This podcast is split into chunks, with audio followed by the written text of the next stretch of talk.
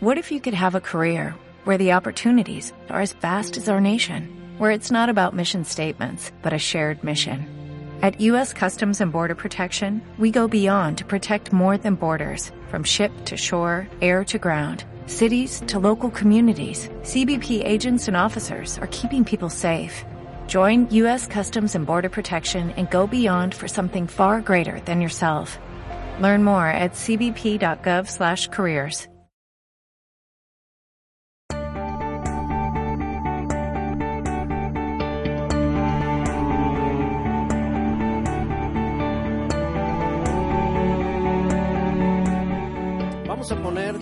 delante de Dios también esta plática para que sea esa semilla que pueda ser sembrada en nuestros corazones como tierra buena.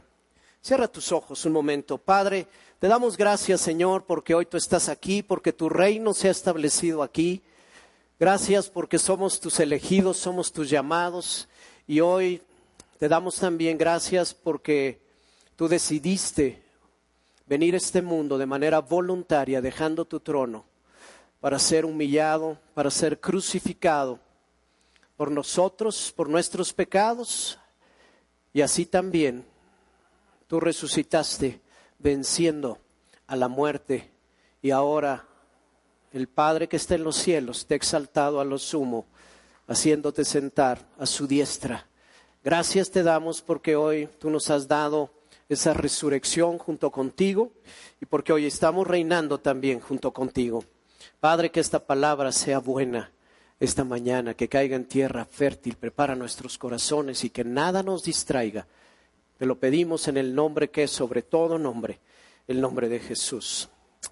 Bueno, pues los que no tuvieron oportunidad de venir el domingo pasado, yo te voy a invitar que eh, puedas tú adquirir esa plática que se llama Las tres dimensiones de la cruz.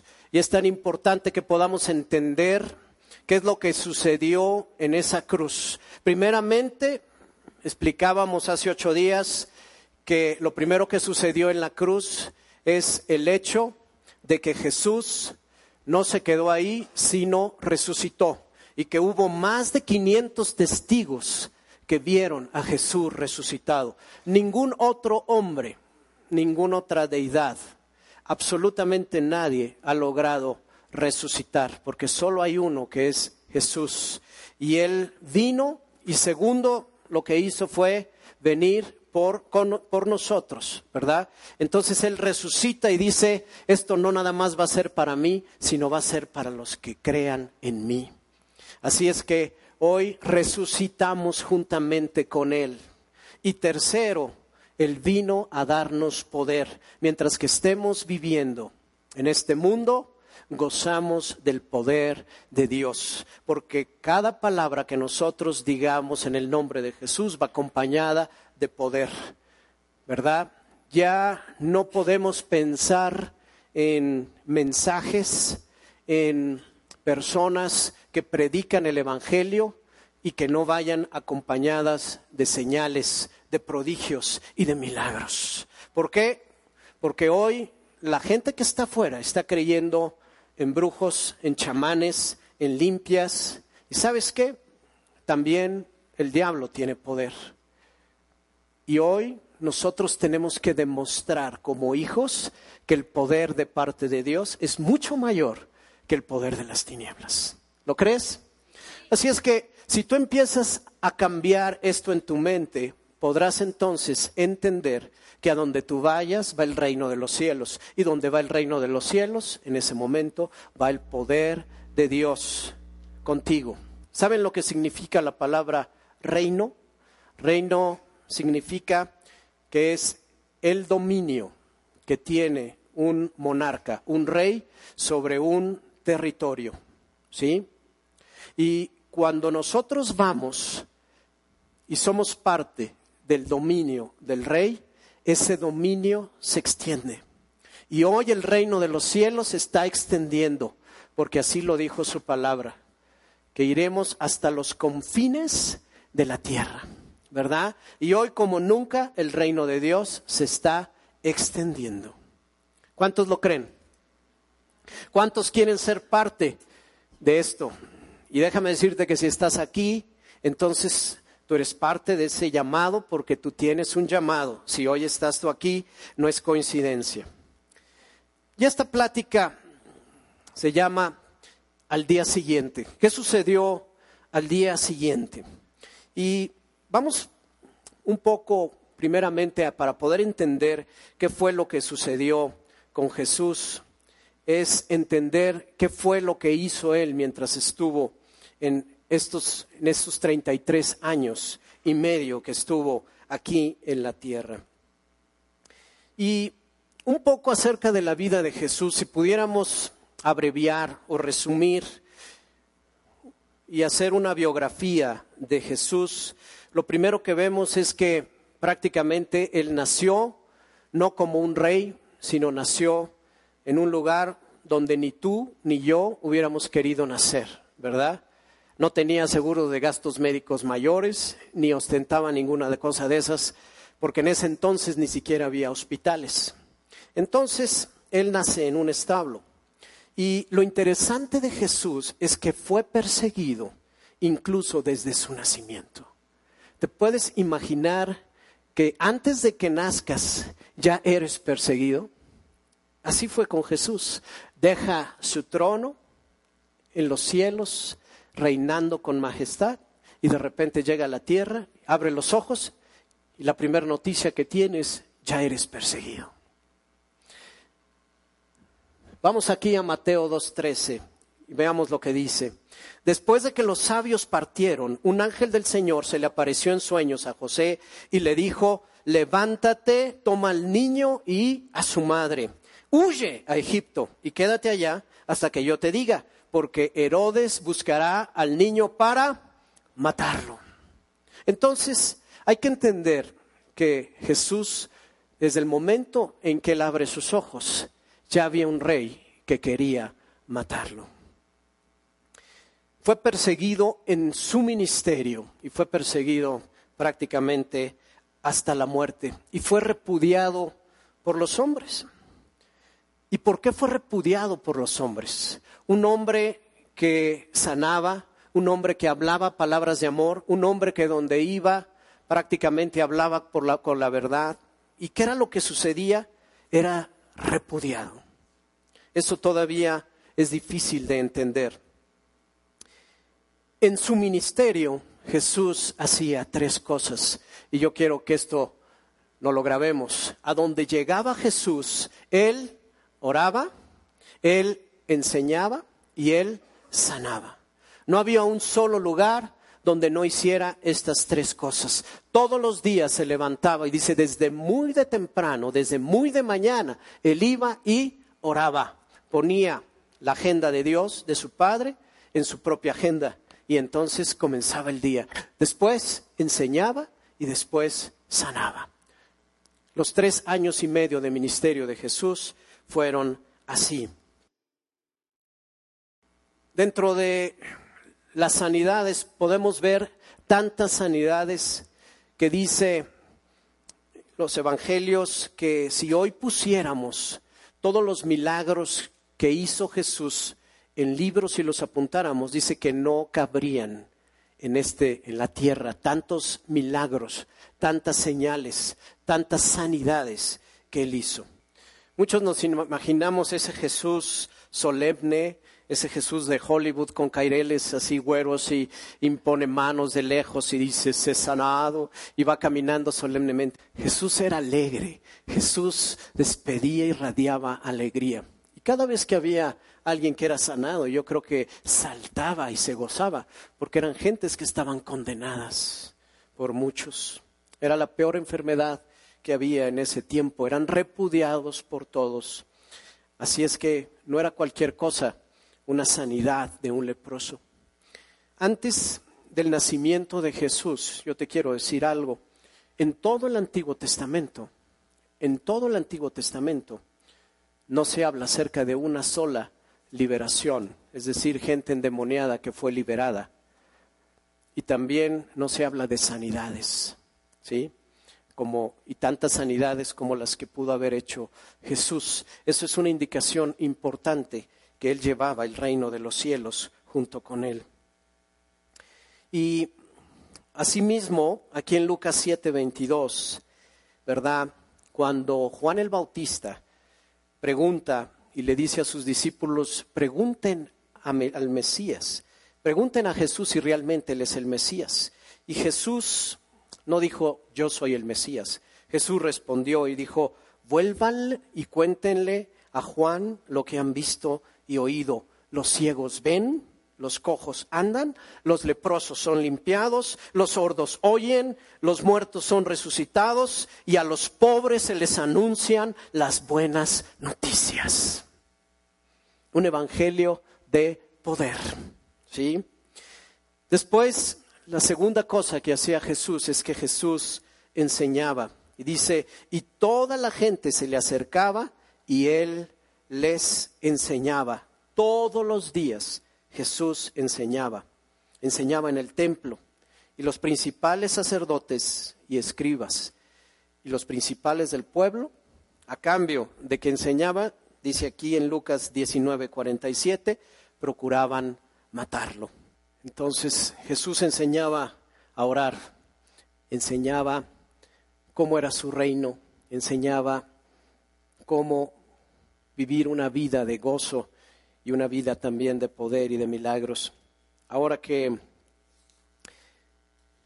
este Jesús, ¿verdad?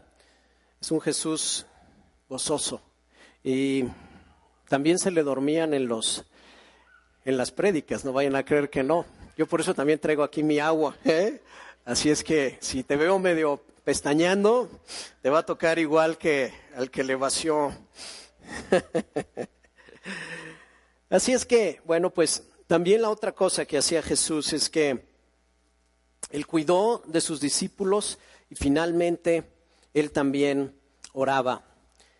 Dice que un día en que todo el pueblo estaba siendo bautizado, también fue bautizado Jesús. Y mientras, Jesús oraba, el cielo se abrió. En Marcos 1.35 dice, muy de mañana, cuando todavía estaba muy oscuro, Jesús se levantó y se fue a un lugar apartado para orar. Así es que, ¿cuántos hoy en día tenemos todavía esta costumbre de poder ir y orar? ¿A poco no es hermoso poder tener esos tiempos de oración? Dice muy de mañana cuando todavía estaba oscuro. Hay que aprovechar ahora que ya viene el horario de verano y va a estar oscuro, ¿verdad? Para que nos levantemos y pasemos ese primer tiempo, esa primer hora orando, porque cuando tú comienzas orando el día, en el día, todo el día se alinea con la voluntad de Dios. Y es impresionante lo que sucede cuando comenzamos nuestro día en oración. Dios ama al que temprano le busca, ¿verdad? Así es que no dejemos pasar un solo día en que nosotros realmente podamos llevar nuestra agenda y ponerla a los pies de nuestro Padre y decirle, Padre, hoy yo quiero hacer tu voluntad. Y cada decisión que yo tome durante este día, quiero consultarla contigo y que sea y obre también bajo tu voluntad. Y vamos a, ver aquí esta escena donde es una de las oraciones más difíciles, si no es que es la más complicada, que hizo Jesús ahí en el Getsemaní. Dice, al llegar a un lugar llamado Getsemaní, Jesús le dijo a sus discípulos, siéntense aquí mientras yo voy a orar. Y esta fue una oración de súplica, una oración no como las demás, sino fue la oración más difícil, porque fue decirle al Padre, Padre, aquí estoy, que se haga tu voluntad. La mejor oración es, hágase tu voluntad y no la mía.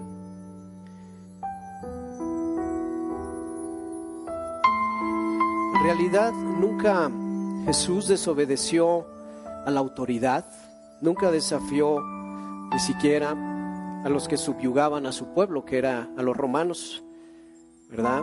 No rompió ninguna regla, no incitó al pueblo a rebelarse. Iba siempre donde iba, hacía el bien. Y él trajo una revelación importante para sus discípulos. Les dijo, lo que ha pasado conmigo es lo mismo que les anuncia. Cuando aún estaba con ustedes, Él ya había resucitado cuando dijo esto. Fue en esos 40 días que tuvo diferentes encuentros con sus discípulos y con otras personas, dijo, era necesario que se cumpliera todo lo que está escrito acerca de mí en la ley de Moisés y en los profetas y en los salmos. Y entonces les abrió el entendimiento para que pudieran comprender las escrituras. Y les dijo así, así está escrito y así es necesario que el Cristo padeciera y resucitara de los muertos al tercer día y que en su nombre se predicara el arrepentimiento y el perdón de pecados en todas las naciones, comenzando en Jerusalén. De esto ustedes son testigos y yo voy a enviar sobre ustedes la promesa de mi Padre.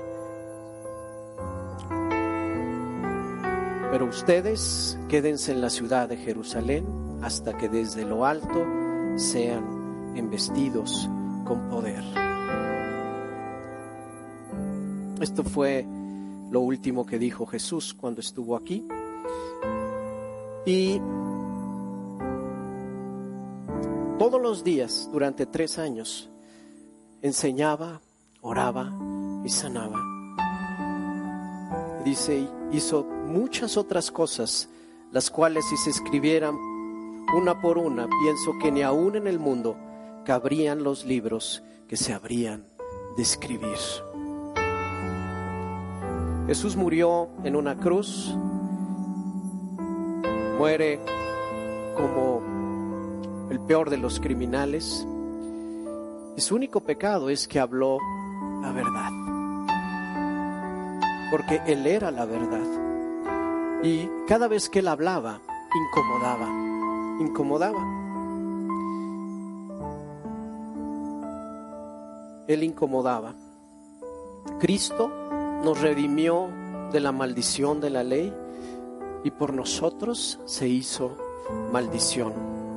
Porque así está escrito, maldito todo aquel que es colgado en un madero.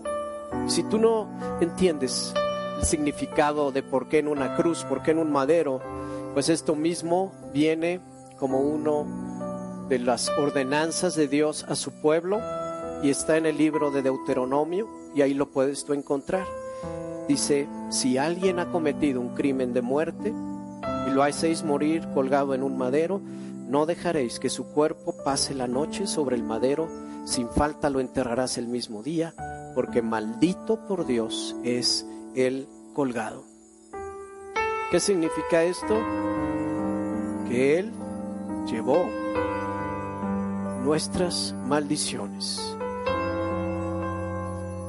Llevó todas y cada una de nuestras enfermedades, de nuestras faltas, de nuestras culpas.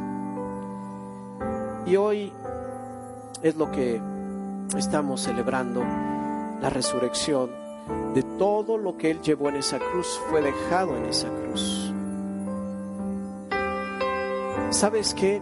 Hoy que podemos ver estas celebraciones que se hacen allá en poblaciones donde celebran esta crucifixión de Jesús y emulan y hacen peregrinaciones y hacen mandas y hacen flagelaciones y ellos piensan que realmente sus pecados les son perdonados. Es como decirle a Jesús, ¿sabes qué? El precio que pagaste no valió la pena porque yo me tengo que seguir flagelando, tengo que seguir haciendo mandas, tengo que seguir haciendo cosas y sacrificios en mi carne. Su palabra nos dice en Hebreos 9:26, dice, pero ahora, al final de los tiempos, se presentó una sola vez y para siempre, y se ofreció a sí mismo como sacrificio para quitar el pecado, una sola vez y para siempre una sola vez y para siempre. Ya no más. Cuando Él dijo consumado es, se acabó. Una sola vez. Una sola vez. Una sola vez. Hay veces que yo veo y digo tanta miseria, tanta esclavitud por un evangelio mal transmitido, porque fue adulterado por el hombre y hoy este pueblo, el pueblo de México, sufre y sufre y sufre porque no ha entendido que el sacrificio de Jesús fue por una sola vez y para siempre.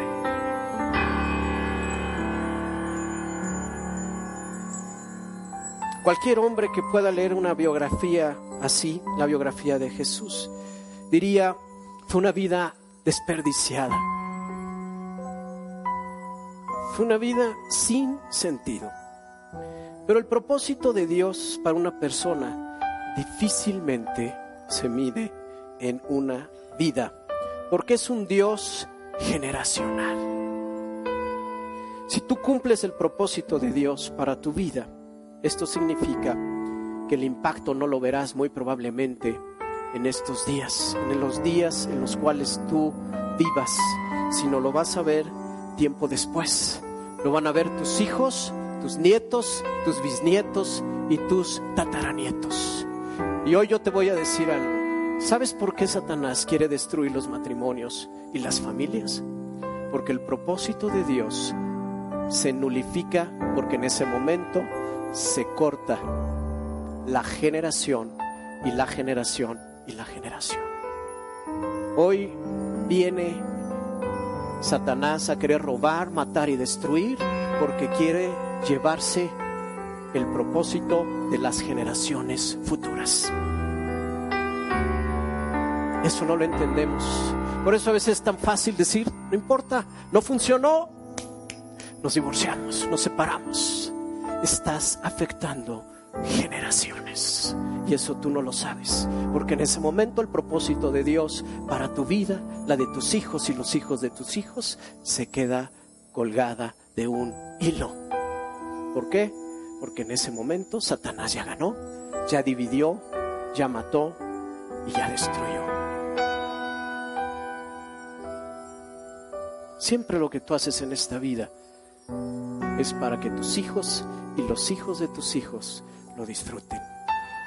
Lo que hoy estamos haciendo en el almendro, esta obra, ¿sabes qué? Es una obra de Dios y va a crecer por generaciones, generaciones y generaciones.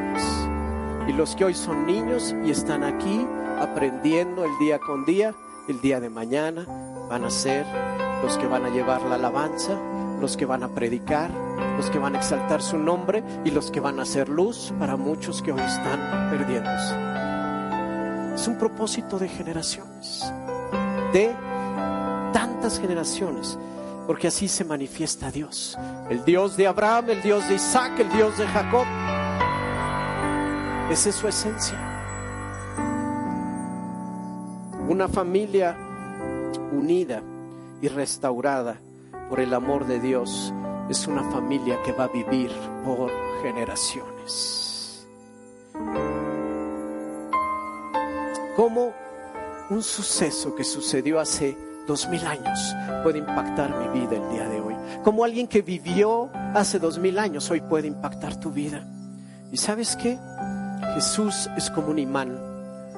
Tú estás aquí porque Él primeramente te eligió a ti, no tú a Él.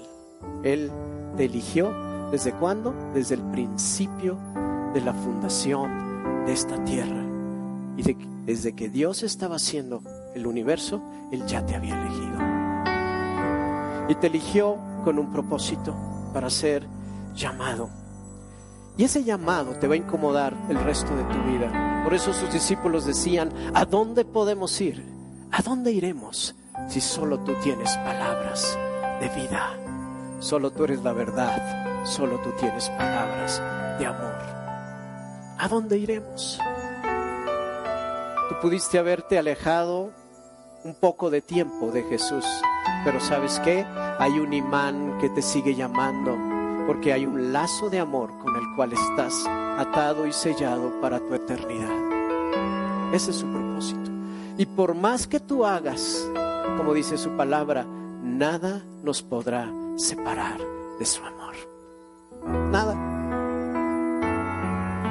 Y ese imán que tú no puedes ver, tú simplemente pones aquí dos imanes, un polo negativo, un polo positivo, y se empiezan a traer. Y ese imán empieza a jalar, es una fuerza que tú no puedes comprender, no la puedes ver, pero ahí está, porque es un llamado.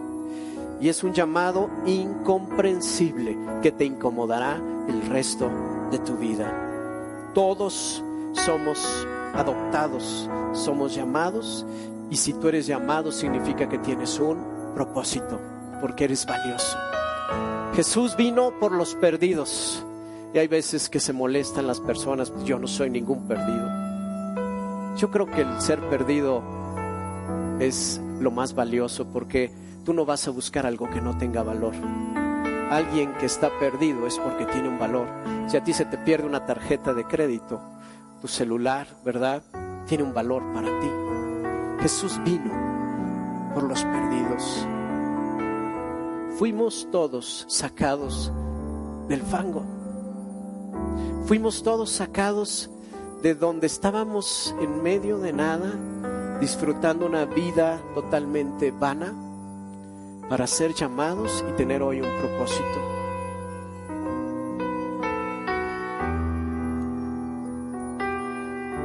Aquí en el libro de Juan capítulo 15, versículo 16 dice, pero ustedes no me eligieron a mí, más bien yo los elegí a ustedes y los he puesto para que vayan y lleven fruto. me acuerdo cuando jugaba de pequeño y nos ponían a veces de capitán de los equipos, ¿verdad? Y elegíamos siempre a los mejores. Y te sentías orgulloso porque te habían elegido y te daban una posición. Tú tienes una posición importante en el plan de Dios. Tú vales mucho en el reino de Dios. Tú tienes un propósito. Del momento en que tú eres elegido, en ese momento empieza un llamado que va a ser y te va a acompañar por siempre.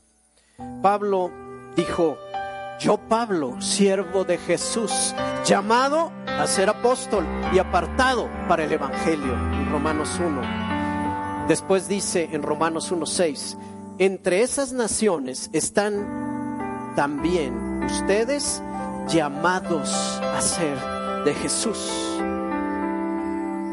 en Romanos 1.7, a todos ustedes los que están en Roma, los amados de Dios que fueron llamados a ser santos, para que la gracia y la paz de Dios, nuestro Padre y del Señor Jesús, sea con ustedes.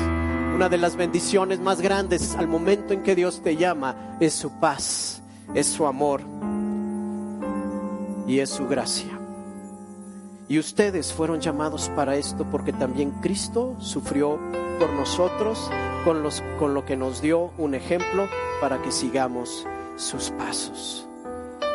En el momento en que tú eres llamado, tienes una herencia. Esa herencia, lo primero es que hay un decreto que invalida toda enfermedad, toda tristeza, toda esclavitud e incluso la muerte. Dos, viene una salvación, viene una vida eterna. Tres, viene un reino porque Él te hizo ya parte de la familia de Dios. Y cuatro, viene el poder de Dios a través de su Espíritu Santo. ¿Y hoy qué significa todo esto para mi vida? Y brevemente yo te voy a decir lo siguiente. Hoy eres libre porque no hay un decreto que te siga esclavizando en esa cruz, una de las cosas más hermosas que sucedieron viene aquí en el libro de Colosenses 2, capítulo 13 al 15. Antes ustedes estaban muertos en sus pecados, aún no se habían despojado de su naturaleza pecaminosa, pero ahora Dios les ha dado vida juntamente con Él y, les ha perdonado todos sus pecados. ¿Hay un pecado que no haya sido perdonado? En la cruz todo fue perdonado. Todos, todos, todos, todos, todos tus pecados. Ha anulado el acta de los decretos que había contra nosotros y que nos era adversa. Le quitó de en medio, la quitó de en medio y la clavó en la cruz. Desarmó además a los poderes y las potestades y las exhibió públicamente al triunfar sobre ellos en la cruz. Antes había un decreto de muerte y de esclavitud. Hoy hay un decreto a través de la cruz de Jesús, que su sangre nulifica toda acusación, que su sangre nulifica toda enfermedad, que su sangre nulifica toda pobreza y que todo lo que antes te sometía a través del pecado, hoy ha sido liberado a través de un nuevo decreto que viene en su cruz y está exhibido públicamente. Por eso, cuando tú llevas la cruz, ¿verdad? Lo primero que le dices a las potestades, a los principados, a los gobernadores de las tinieblas es, ya no tienes contra mí absolutamente nada. Soy libre porque Jesús ya pagó y me hizo libre en esa cruz por un sacrificio que fue por siempre y para siempre. ¿Lo creen? ¿Qué sucederá en el futuro? Es una pregunta bien interesante. ¿Sabes qué va a suceder? Muchos de los que estaban ahí vieron cómo Jesús ascendía a los cielos, pero dijo, en breve yo voy a venir. Y me encanta esta parte en Apocalipsis 19:11 que nos narra cómo va a venir Jesús. Y esto me emociona, porque mientras estamos hoy aquí, hoy tenemos al Espíritu Santo. Fuimos embestidos de poder. Y donde tú vayas, el poder de Dios va contigo. Donde vayas, el poder de Dios va contigo. Y si tú lo crees, tú puedes orar por las personas y las personas se van a sanar. ¿Por qué? Porque la fe activa el poder del reino. A donde tú vayas, va a suceder. Aquí lo hemos visto cantidad de veces, ¿sí o no? Hemos visto sanidades, hemos visto milagros, hemos visto sus señales, hemos visto familias restauradas, matrimonios restaurados, personas sanadas con dictamen de muerte. ¿Por qué? Porque donde está su reino, ahí hay vida, ahí hay paz, ahí hay gozo, ahí hay llenura y ahí nosotros estamos reinando junto con Él. Y esa verdad la tienes que arrebatar todos los días, porque tú puedes ser un cristiano apagado, ¿verdad? Un simple creyente. Y como yo les decía hace ocho días, si vives así es que simplemente existes. Pero si quieres vivir al estilo de Jesús, prepárate porque vienen cosas hermosas. Jesús es el verbo y el verbo se conjuga. El verbo nunca es pasivo, el verbo está activo. Y cuando tú activas el verbo, las cosas comienzan a suceder a tu alrededor, porque es un evangelio de poder. Es un evangelio de poder. Todo lo que hagas en el nombre de Jesús se tiene que hacer. ¿Por qué? Porque lo dice su palabra. Escrito está, escrito está, escrito está. Y si hasta hoy no ha sucedido, si tú esperas en Él, Él lo hará. Él lo hará y lo tienes que creer. Y va a llegar un momento en el que va a venir Jesús, ¿verdad? Pero mientras tanto yo le digo, Señor, hay tantas cosas que hacer. Hoy quiero ver yo tu gloria. Todos los días me levanto y le digo, Señor, yo quiero ver hoy tu gloria. Yo quiero arrebatar el poder de tu reino para ver cosas impresionantes en mi vida, en la vida de mi familia, en la vida de los que nos rodean, en la vida de cada familia del almendro. ¿Por qué? Porque esto tiene que venir acompañado de prodigios, de milagros y de señales. ¿Sí o no? ¿Lo creen? Si hoy estás pasando un tiempo difícil o de prueba, yo lo único que te digo es que es más grande el que vive en ti que el que está allá afuera. Y si tú lo crees, vas a empezar a ver cómo el que es más que vencedor comienza a llevarte victoria tras victoria y de gloria en gloria, porque lo dice su palabra. Lo dice su palabra. Hay un plan importante para los llamados de Dios. Y tú estás aquí porque has sido llamado. Tú has sido llamado porque eres importante para el plan de Dios. Fíjense qué hermosa esta escena. Entonces vi que el cielo se había abierto y que ahí aparecía un caballo blanco. Y el nombre del que montaba es fiel y verdadero, el que juzga y pelea con justicia. Sus ojos parecían dos llamas de fuego y en su cabeza había muchas diademas y tenía escrito un nombre que solo él conocía.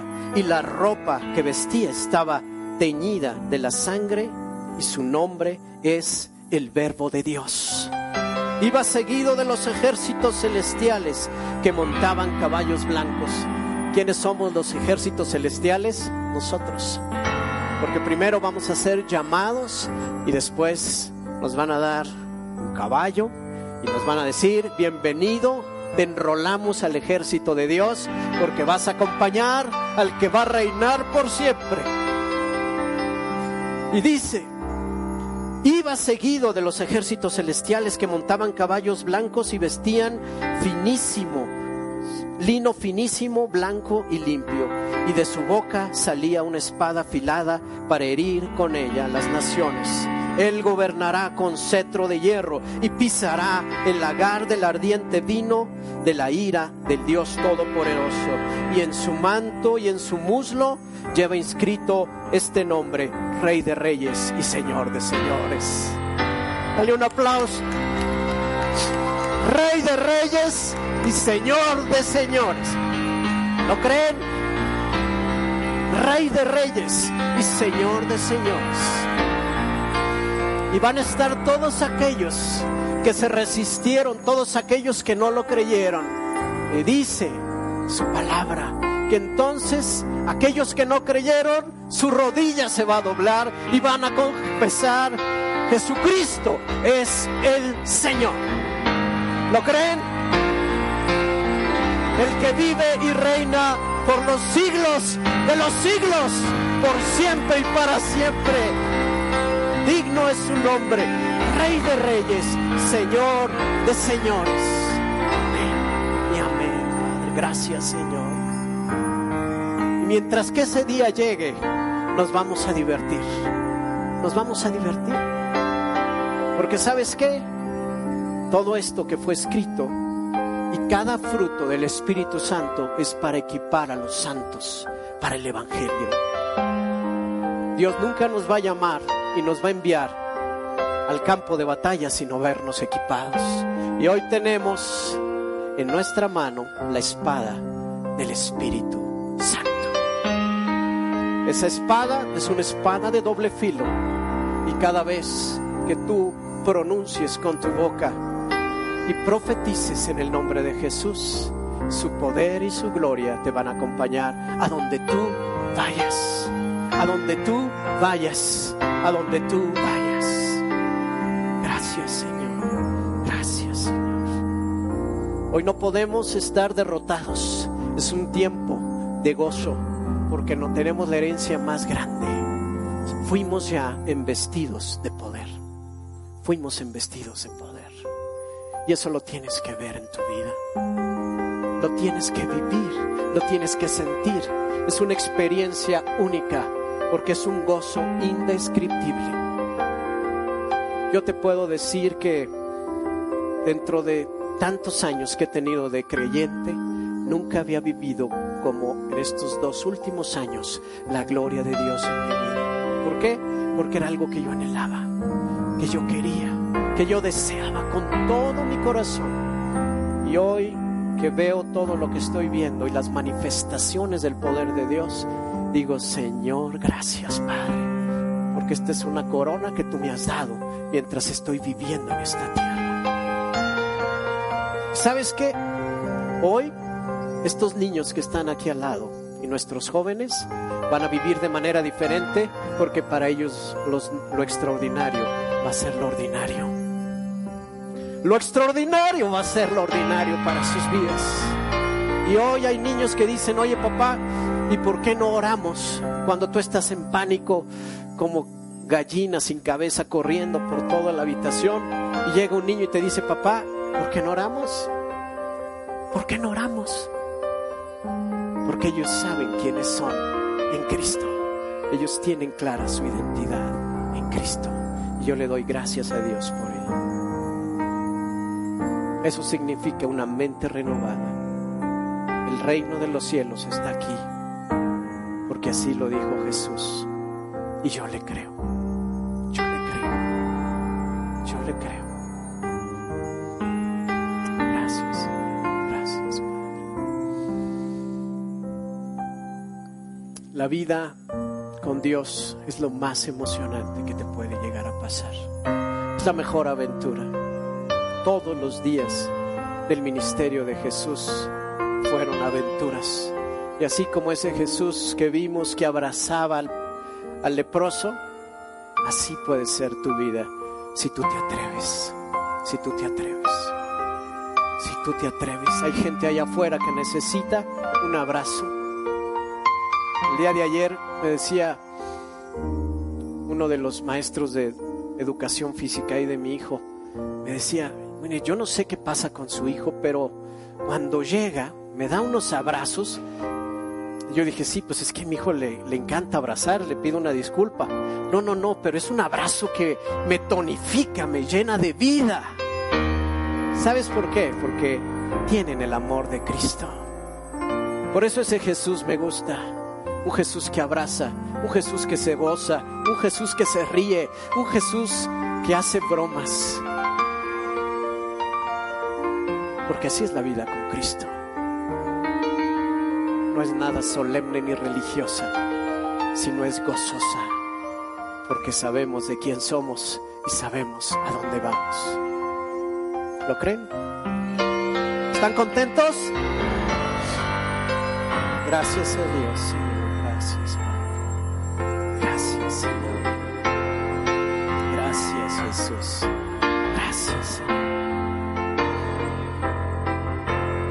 Hay tantas cosas que vienen para el almendro y para cada familia que hoy está aquí. Y yo me gozo, me gozo de veras, porque vamos a ver tantos milagros en nuestra vida. Yo se los garantizo, se los garantizo. Nos vamos a divertir, nos vamos a divertir.